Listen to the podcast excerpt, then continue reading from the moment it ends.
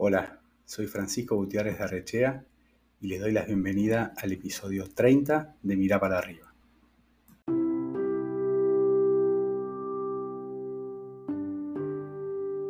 Llevaba semanas negociando uno de los tratos más trascendentes de mi vida y me encontré con un extraño consejo. Para una buena negociación, las dos partes deben perder algo. Si solo uno gana, se trata de una imposición, y si lo hacen ambos, de una transacción. ¿Perder? respondí desconcertado. Y esta persona continuó. La pérdida cuenta con muy mala prensa. Sin embargo, a partir de asumir y reconocer una pérdida, podemos pasar la página, crecer, incorporar otros deseos, desafíos y proyectos. En resumen, al perder algo, ganamos mucho más.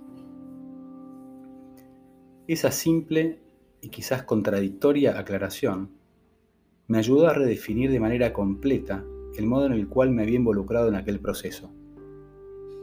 Y solo a partir de asumir la pérdida como condición necesaria para el éxito de la negociación, conseguí cerrar el acuerdo en condiciones muy razonables y sobre todo en un muy corto plazo. Nos encontramos en un contexto de cambios dinámicos con consecuencias impredecibles. Sabemos que debemos abordar cambios de paradigmas en numerosas actividades de nuestra vida personal y profesional. ¿Qué estaremos dispuestos a perder hoy para conseguir aquello que más deseamos? Mariana Basualdo, a quien todos conocen como Maru, se animó un día a reconocer que no le gustaba su trabajo, que no la hacía feliz. Transitó un camino hasta descubrir que quería vivir con propósito. Y de alguna manera inició un recorrido personal que la llevó desde su trabajo como abogada en un estudio tradicional a su realidad de hoy como madre, emprendedora, estudiante de coaching ontológico y además podcaster.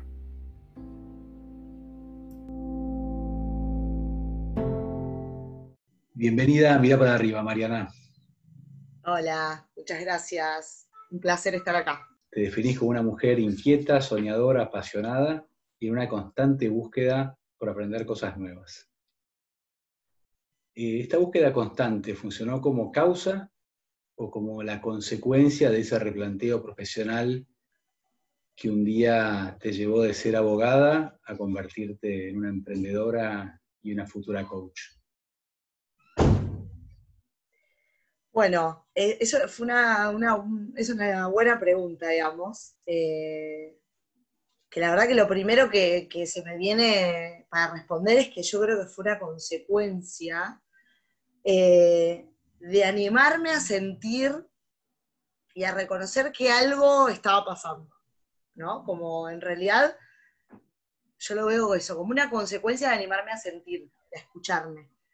yo creo que mm, que justamente lo primero que, lo primero que, yo sentí es, es, identificar que algo no me estaba cerrando.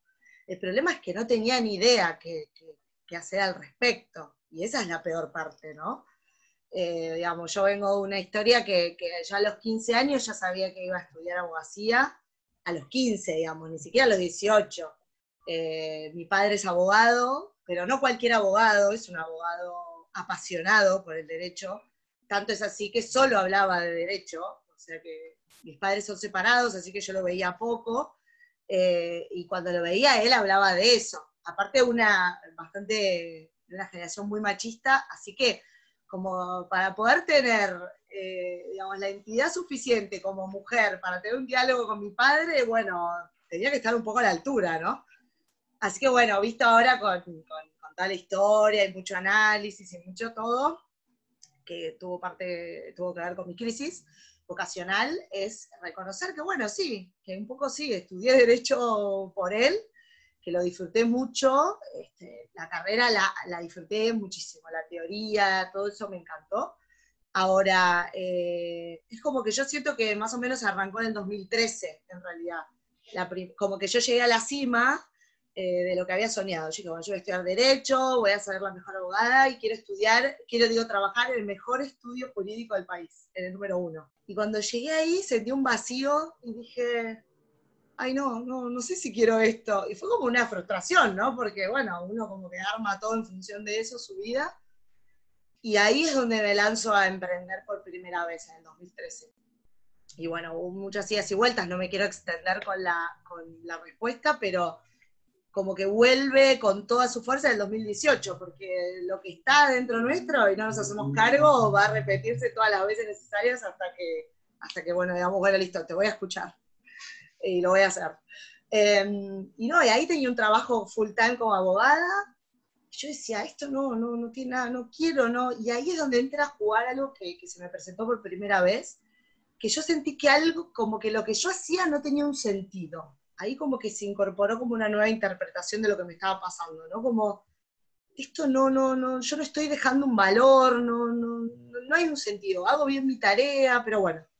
Así que ahí empezó el camino. Y yo me, me sumergí en un momento, hay, digamos, yo lo cuento mucho en mi Instagram, que es que me sumergí un poco en una situación como medio agobiante y un poco de, de de, no depresión, pero de, negativa, de estar quejosa todo el día. Bueno, yo tengo una familia, tengo a mi marido, mis hijos, y encontrarme que había perdido mi alegría, ¿no? Como que eso ya era un signo. Y, ahí dije, bueno, me toca hacer cargo, o sea, depende de mí. O sea, no puedo arrastrar a mi familia que estén al lado de una persona así, digamos, metida en la cama los fines de semana, eh, sin ganas de nada, ¿no? Eh, bueno, no, no al punto de, no estaba deprimida realmente, pero no estaba muy bien. Y bueno, hice un clic dije, bueno, a cambiar la forma y de, ver esto. Y empecé, lo creo que lo más importante, si alguien me preguntara, ¿no? ¿Qué, fue lo que aprendí de esto? Digo, eh, es eh, empezar a moverse. O sea, no, no, no, no quedarse quieto en ese lugar. Aceptar que va a ser un proceso, y eso es la peor parte, no es de un momento para otro, Em, y bueno, y empecé a dejarme llevar, eh, a confiar en, intuición, en hablar con mucha gente que estuviera la misma que yo, a conectar con personas que y te empiezan a decir, bueno, fíjate esto, como que... Em, y bueno, eh, por eso te digo que, que creo que fue como una, por eso digo que fue como una consecuencia.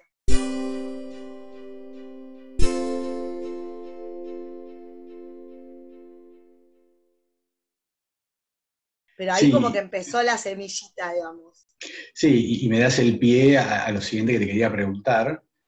Un día leyendo en tu, en tu perfil de Instagram, arroba soymaru, eh, hay un posteo que, que, seguramente no te habrá gustado sentirlo, pero a mí me gustó mucho leerlo, que se llama No me gusta mi trabajo.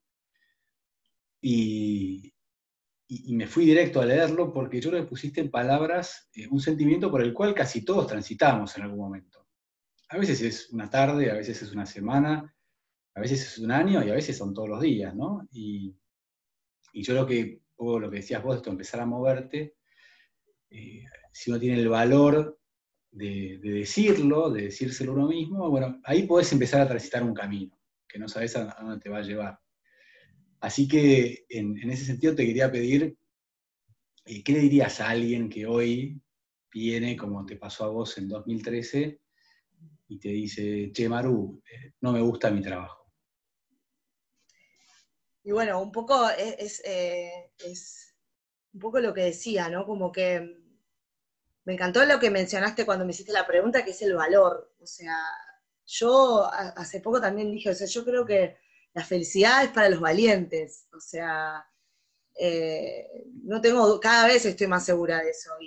Primero hay que tener el valor de decirle a uno, de decirse uno mismo, pues yo transité por eh, la, bronca conmigo misma, la bronca por haber estudiado algo para otra persona, y una vez que pude trascender todos esos sentimientos, recién ahí empezó a fluir todo. O sea, eh, todo empieza en el 2013 y estamos en 2020. Entonces, lo primero que le diría a la persona que me lo pregunta, yo le digo, primero, mucha paciencia, amigate con la incertidumbre, porque es un proceso que vale la pena, pero que va a ser duro, o sea, pero vale la pena al 100%, eh, pero es eh, muy movilizante. Así que primero es, reconocernos que no estamos en un lugar donde queremos estar. Yo creo, siempre fui una apasionada desde chica de hablar del trabajo. O sea, hay algo que yo ya vengo viendo que desde chiquita yo le preguntaba a la gente a qué te dedicas y lo sigo preguntando. Porque para mí encontrarme con una persona que era una apasionada por su trabajo, para mí era, wow, valoralo, qué lindo, o sea, es un gran valor. ¿Pero por qué? Porque el trabajo nos ocupa el, no sé si el 70% de nuestra vida o es un montón lo que ocupa. Entonces, por eso lo primero que le diría es, tanto te ocupa tu trabajo, que por qué elegir estar en un lugar que a uno no le gusta. La vida es una, por lo menos la que conocemos es una, no, no sabemos los misterios de otras vidas y todo eso, si será cierto o no, ni idea, pero digamos, esta vida es una, vivirla, vivirla bien, ¿no? Como ser felices. O sea, ese, fue mi, ese es mi compromiso conmigo misma. Entonces, primero es identificar y animarse a conectar con uno mismo. Yo, en toda esta crisis, eh, lo primero que también, lo otro que recomiendo es todas las disciplinas que tengan que ver con, el, conectar con uno mismo. O sea, a mí me hizo mucho sentido el yoga inicialmente, después me hizo también, me, sirve mucho la meditación, y bueno, hago eso, eh, para mí arrancaría por ahí, y, estar abiertos a, abrir la vulnerabilidad y de hablar con otras personas y decir, me está pasando esto y bueno, y ahí empezar a abrir el juego. Y el último consejo que diría, porque eh, no me quiero extender porque hablo mucho, es, eh, digamos, en, todo este, en todo esto de hablar con otras personas y todo, que yo lo, lo valoro como que algo positivo, saber que la única respuesta está dentro nuestro, porque parece una frase cliché, en algún momento, pero yo en algún momento no, no supe esto yo todo el tiempo decía, decime qué hago de mi vida. A todo el mundo le preguntaba, ¿qué hago? ¿Qué hago? ¿Sigo siendo abogada? ¿Qué hago? Y, bueno, cuando te das cuenta que conectándote con vos mismo vas a tener respuestas, eh, ahí es, es, donde te empezás a encaminar.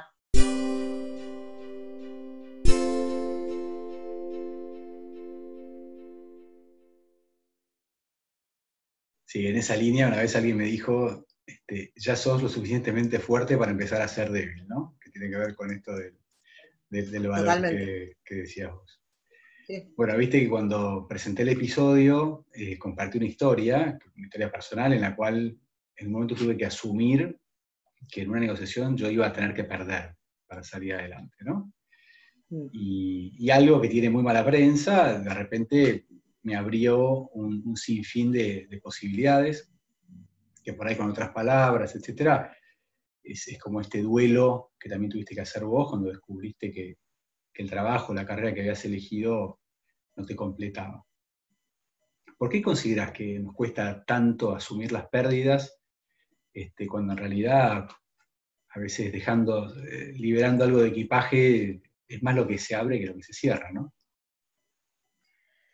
Sí, eh, sí, totalmente. La verdad que me gustó mucho lo que decís en, el inicio y, bueno, yo justamente en lo que era mi profesión me gustaba mucho la negociación.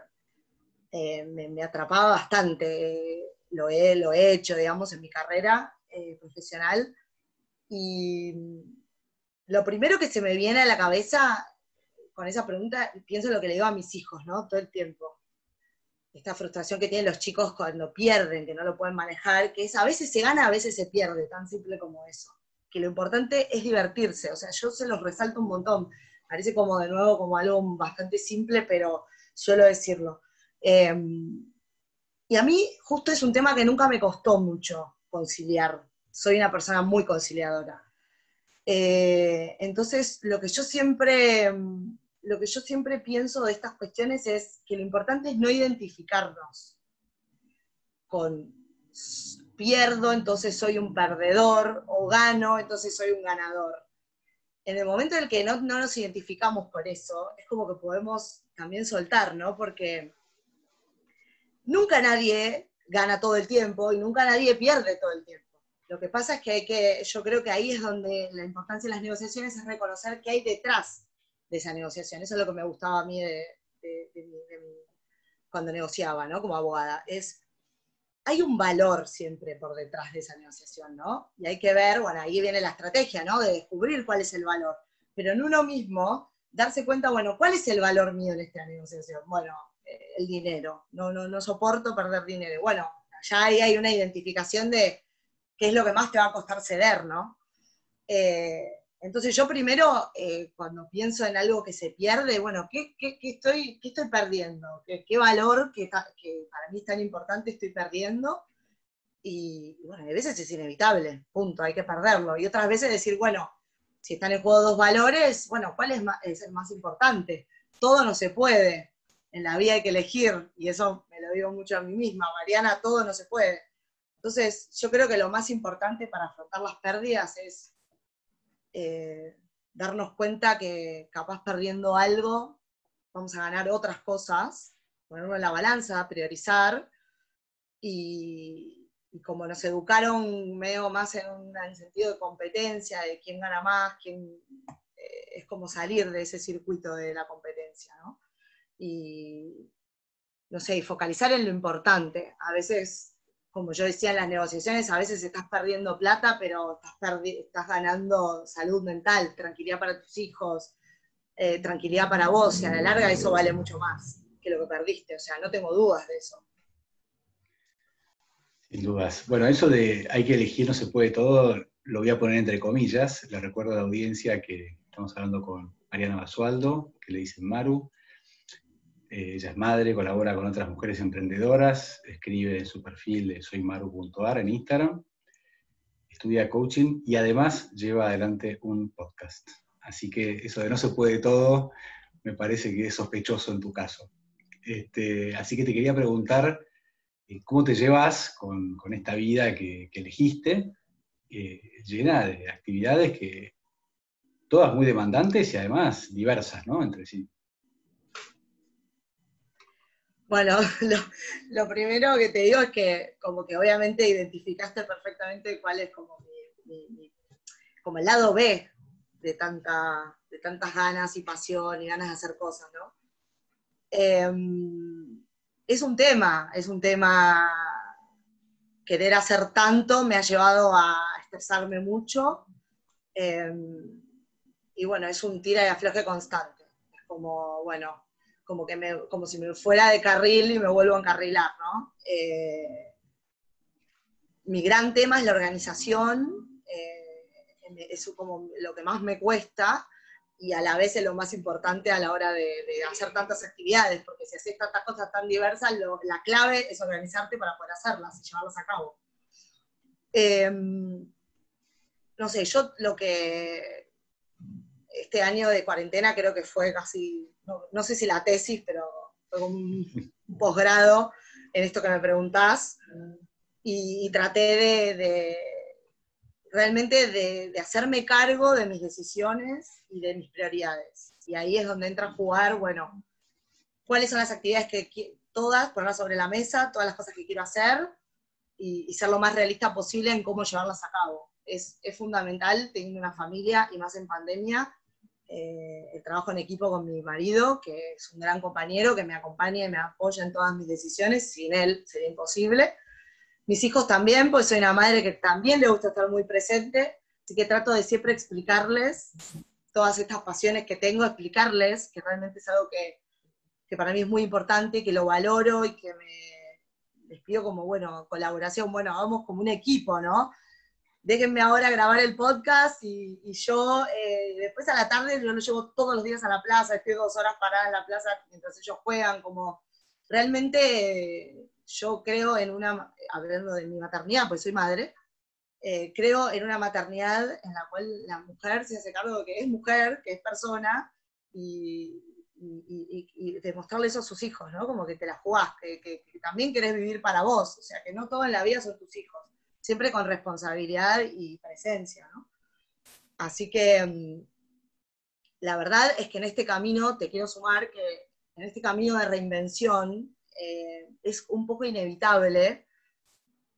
Em, hay una parte que tiene que ver con un sacrificio extra, porque uno lo hace porque le apasiona. Yo todas las actividades que mencionaste las hago porque me apasionan, entonces lo sostiene la pasión, ese sacrificio pero en este, en el, en el, intermedio, sí, hay que trabajar de lunes a domingo. Eh, y capaz que un domingo estoy armando un episodio para un podcast, pero en vez de estar tirada mirando una serie de Netflix, pero es mi decisión y, me gusta, o sea, no lo padezco. Pero, pero creo que es inevitable en una transformación y una reinvención profesional capaz eh, hacer varias cosas a la vez para, explorar y, en definitiva encauzar lo que todavía no tengo, que es vivir de lo que me apasiona, ¿no? Que estoy yendo hacia eso.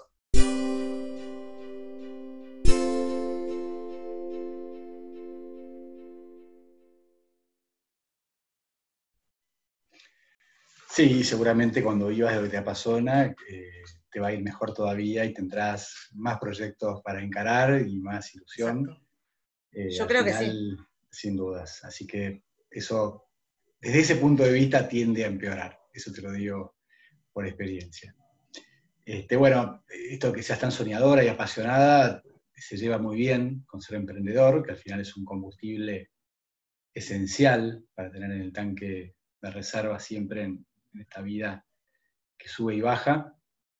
Pero por otro lado, si uno no las pone un poquito en orden, atentan contra las prioridades, ¿no? Porque por ahí acabas de grabar un episodio de tu podcast que te encantó, y te morís de ganas de editarlo y armar la gráfica y ya salía a promocionarlo, pero tenías armada una reunión de algo por ahí más aburrido la tenés que atender, o, les habías prometido a tus hijos que hoy tocaba plaza con helado, entonces tampoco se puede poner ese, ese, programa. Y, y, bueno, entonces algo, algo insinuaste, ¿no? Con esto de, poner todo arriba a la mesa, pero bueno, ¿cómo te llevas con, el tema de la agenda? ¿Sos capaz de armar la voz? ¿O arrancás la semana y decís, voy a hacer de todo? Y cuando llegaste al miércoles, no hiciste lo que tenías que hacer, se te completó la semana hasta el domingo y, entras en, crisis. Sí, ese es, el, ese es mi gran tema. Sí, sí, sí, es como, es como un, círculo vicioso que se me repite eternamente, que es mi agenda, que pruebo todo, pruebo, pruebo Google, pruebo agenda papel, pruebo, eh, no, y, me cuesta horrores eh, sostenerlo. Em, digamos, un, coach que yo conocí en el 2018 y una de las intentó coachear un poco con el tema de mi organización, eh, y una de las preguntas que me hizo fue, Mariana, me dice, ¿dónde elegís estar presente? ¿no? Como que en esto de todo no se puede, eh, yo creo que el manejo de agenda es como en realidad una consecuencia, es como, como el síntoma, digamos. Pero hay otras cosas por detrás, ¿no? Como que es querer estar en 20 temas a la vez, eh, entonces ahí te, te mareás. Entonces, eh, lo que estoy tratando de focalizar es dónde elijo, eh, a veces dónde tengo que estar presente, y eso me ayudó un poco a, de a poquito tratar de mejorar. O sea, no digo que ya estoy, o sea, pero por ejemplo, digamos, sostener la agenda, agendar, básicamente, para no, o sea, tan simple como eh, agarrar la agenda antes de comprometerme con una persona a hacer algo y decirle para martes, 18 horas, y no decirle, sí, sí, sí, re puedo, y después mirar la agenda y decir, ah, no, no podía porque tenía clase de no sé qué. Entonces, eh, eso lo estoy, eh, lo estoy trabajando, es, es, es, mi, es mi talón de Aquiles, digamos. Pero estoy convencida que si no me organizo no voy a poder hacer todo lo que, lo que sueño con hacer. Te deseo suerte en ese, en ese proceso. Gracias. Y sí, está bueno, está bueno tener más o menos armados los, los espacios de tiempo para, tratar de hacer lo que uno puede, mejor, más que nada. Este, bueno, eh, hay mucha gente que se ha volcado a estudiar coaching. Este, tengo amigos cercanos que son apasionados y fanáticos. Este, algunos de ellos lo han hecho más como una herramienta de crecimiento personal eh, y otros eh, porque lo estudian para ayudar a otros, para ser después coach de, de los coaches, creo que se llama, o algo así. Este, en tu caso, ¿qué es lo que te motivó a, embarcarte en, el estudio del coaching y, en esa dirección? Bueno, eh, en el 2018, como mencionaba en esto que vos contabas del, del posteo de No me gusta mi trabajo, en el 2018 y en esto que digo de abrir, abrir las posibilidades de hablar, contactarse con gente, en un asado básicamente me recomendaron ir con coach. Yo no sabía, o sea, había escuchado muchas veces coach, coach, pero no sabía bien lo que hacía. Yo, como soy una persona que eh, cuando estuve y a veces puedo estar perdida, yo me das una recomendación y yo como que pruebo, bueno, a ver qué onda, o sea, me gusta explorar. Y fui eh, y tuve una conversación de coaching y me encantó. Dije, ah, como yo tengo muchos años de terapia encima y tuvo como unas miradas, como fue interesante. Y ahí justo estaba arrancando, estaba arrancando justo un, un curso, se llamaba Desarrollo de Habilidades Personales. Era de dos meses y me anoté. Eh, era como coaching comprimido en dos meses, bien por se veían los temas por encima. Y, bueno, nada, me quedé flasheada. Dije, esto acá hay algo, o sea, hay muchas herramientas, primero para mí, lo, empecé a implementar en mi vida, ¿no? Y dije, bueno, muy interesante. Y me quedó ahí la idea de que ahí había algo. Lo que pasa es que, como digo antes, cuando uno se está reinventando, nada, o sea, nunca hay una certeza de que la cosa va por ahí. Pero bueno, yo confío en la intuición. Y yo sentí que mi intuición me decía, acá hay algo.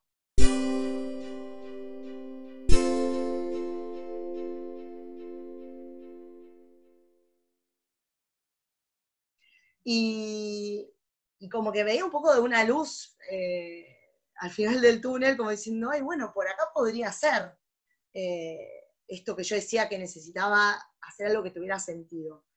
yo estaba muy conectada con algo que sea un servicio para alguien, ¿no? Como que acompañar, aportarle algo a otra persona. Eh, y ahí, bueno, con ese curso me encantó, y en los inicios de cuarentena estaba mi marido mucho en mi casa, porque por obvias razones, y, dije, ay, será el momento, porque bueno, empecé a averiguar, y bueno, era en Axon, el lugar es Axon, que es todo, online, y yo tengo mucha capacidad de, lectura porque, bueno, estudié Derecho, básicamente leí una loca toda mi carrera, y la verdad que yo dije, esto no va a ser muy ambicioso para mí, digamos, en cuanto a contenido, digo, de dedicación de tiempo, voy a poder. Y dicho y hecho fue así, me lo gestionaba yo, digamos, eh, estudiaba los fines de semana, le dedicaba un poco, y bueno, ahora ya estoy con las clases presenciales, eh, no, presenciales no, son clases en vivo, con profesor y compañeros, y estoy fascinada. en realidad inició como una herramienta personal y, ahora no, ahora lo veo con la perspectiva de dedicarme eventualmente a algo con esto. La formación de coaching no es como cualquier formación, es una formación que primero te atraviesa a vos. O sea, primero es, tenés que pasar por esa formación y la verdad que es dura, pero por otro lado, es la única manera que puede ser eh, después posibilidad para otra persona. Así que yo estoy fascinada y con mucho entusiasmo. Eh, por ahora no certifiqué, digamos, será el año que viene. Y ahí veré qué, oportunidades surgen y, todo. Tal cual. Bueno, tenés un podcast que se llama Vivir con propósito, del cual soy oyente. Eh, ahí buscas historias eh, inspiradoras que conecten a las personas con aquello que les puede dar felicidad y sobre todo con lo que le da sentido a, su vida. ¿no? Este, la verdad que lo recomiendo a mi audiencia que, que se sume a la tuya. Y, y bueno, yo estoy agotado con esta entrevista, con todo lo que haces, este, así que no puedo entender eh, dentro de toda esa vorágine eh, como un día te levantaste y dijiste, ah, voy a hacer un podcast. me hace reír. Em, me lo dicen mucho, por eso digo, me, me suelen decir, ¿cómo haces? ¿Cómo haces? Pero bueno, no sé, yo sobrevivo muy bien, ¿eh? O sea, estoy bien. Mucha meditación. Em, bueno, también lo mismo, en los inicios de la cuarentena, fueron las dos grandes decisiones. Eh, en esta crisis también em, conocí los podcasts en ese momento y los escuchaba. Eh, en ese momento, en ese trabajo, la verdad es que trabajaba muchas horas y tenía mucho tiempo disponible. Entonces, la verdad que digo, hacía mi tarea y me sobraba tiempo. Entonces, cuando me presentaron los podcasts, dije, empecé a escuchar Charuca. Es una, no sé si la conoces, es un podcast de una española. Yo estaba fascinada, yo decía, yo quiero ser como ella, la admiraba, decía, qué lindas estas charlas. En definitiva, charlas que yo tenía con muchas personas, y era como, era decir, bueno, estas charlas, pero las grabo.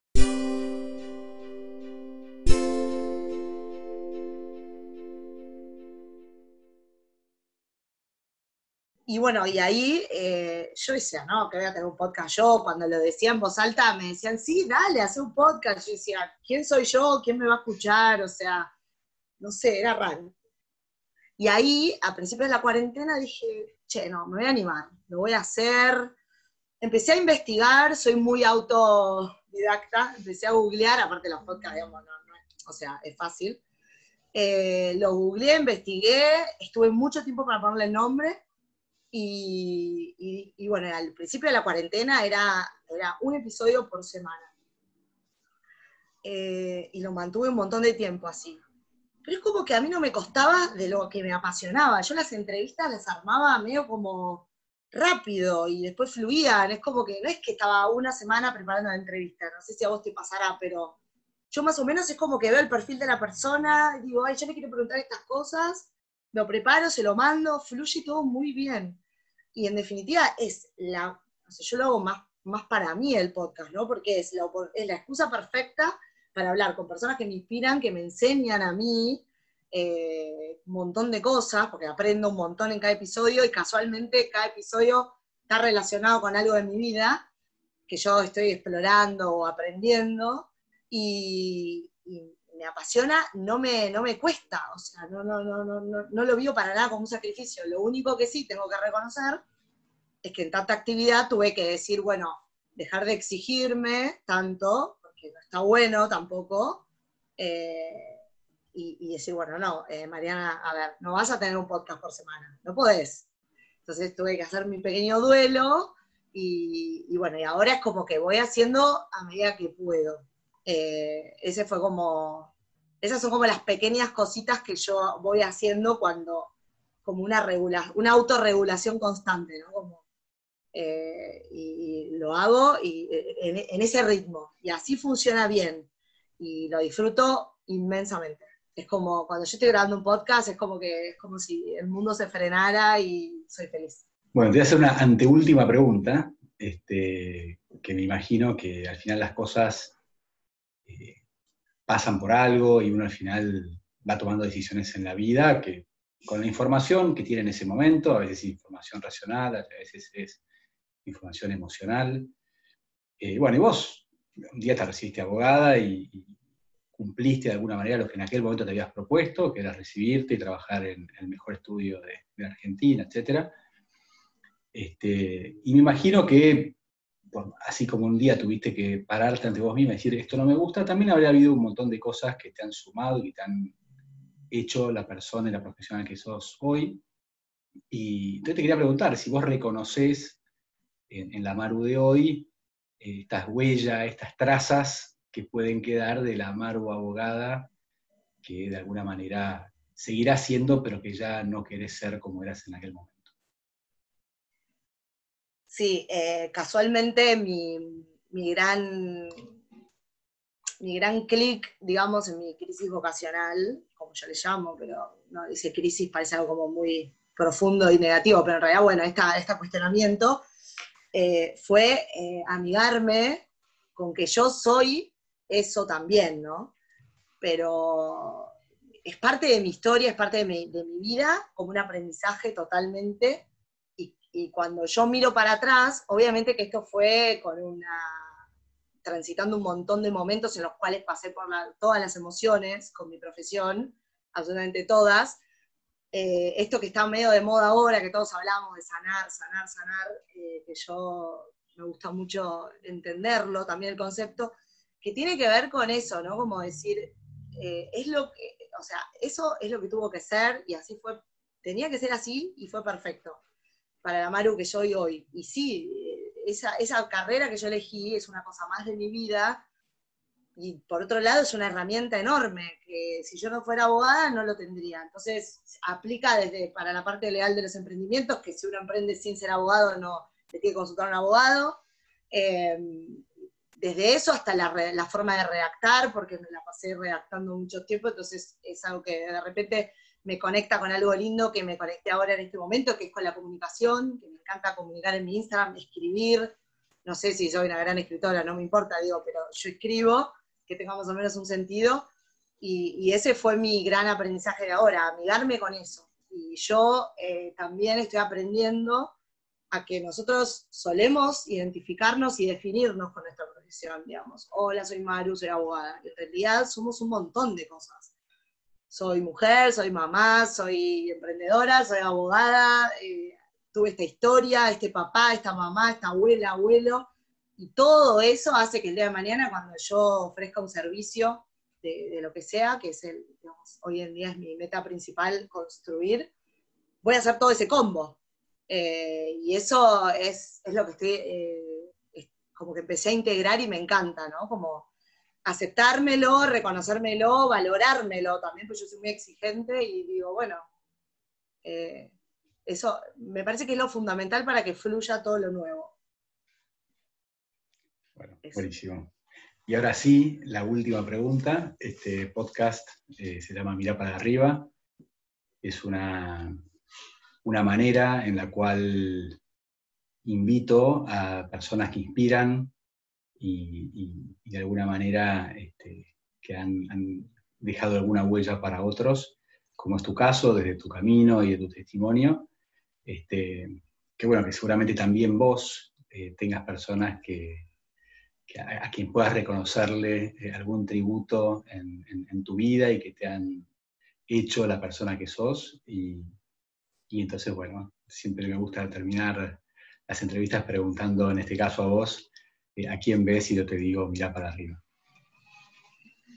Bueno, em, la verdad es que me cuesta eh, elegir a, una persona, digamos. Puede ser más de una. Em, sí. Em, yo eh, lo que, lo que siento es que en mi vida está, siempre hablo de los maestros, ¿no? Como que yo siento que, mi vida está llena de, la vida de todos, ¿no? Pero hablando de mí, llena de maestros. Pero desde lo más simple hasta, lo, digamos, hasta los vínculos más profundos. De hablar, eh, lo primero que se me viene a la mente eh, son mis hijos.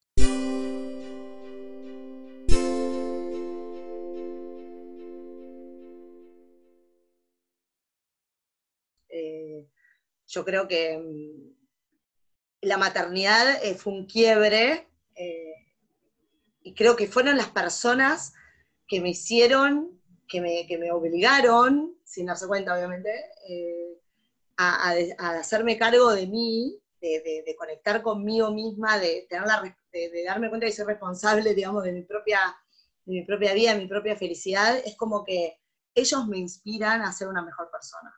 Eh, todos los días de mi vida. O sea, primero por mí, eso es importante siempre saber que primero es por uno mismo, porque si no, es como que sostenerlo por otro a la larga no, no está bueno.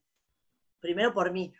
Pero ellos me inspiran, es como, eh, yo digo, no me es indiferente decir una mala palabra delante de ellos o no, por decir un ejemplo muy tonto, porque están ellos y yo soy responsable, ¿no? Sin tanta carga de culpas, pero sí, eh, eso, me inspiran. Y sobre todo me obligaron a elegir mis prioridades. Yo creo que una Maru, no siendo mamá, hubiera sido mucho peor mi desborde, capaz de mi falta de foco en lo importante, porque es como que ellos me, es como que me delimitaron, eh, dijeron, bueno, me pusieron límites un poco también, ¿no?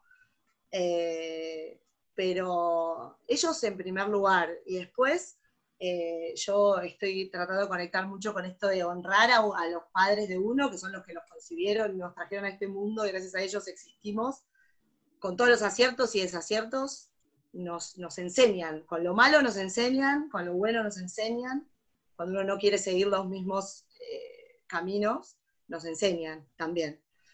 Y, después, bueno, mí, como te dije, en el día a día, miles de personas que me cambiaron la vida, que, me hicieron un clic cada vez que hablé con ellos. estoy muy atenta a esas personas. Yo recomiendo siempre eso, escuchar. Eh, no cerrarse a, lo que uno piensa y siempre estar abiertos a que hay otra mirada que puede estar muy buena y que nos puede cambiar la vida. Bueno, me voy a quedar con ese consejo final, está, muy bueno, así que después lo voy a, lo voy a registrar. Bueno, Maru, te agradezco muchísimo por este ratito que me regalaste de tu densa agenda. Este, fue, un, placer conocerte y un placer entrevistarte en Mirar para Arriba. Y te deseo mucho éxito en todo lo que aprendes y con seguridad que te va a ir muy, muy bien. Bueno, gracias a vos. Un placer haber formado parte de este proyecto tuyo y te agradezco por haberme...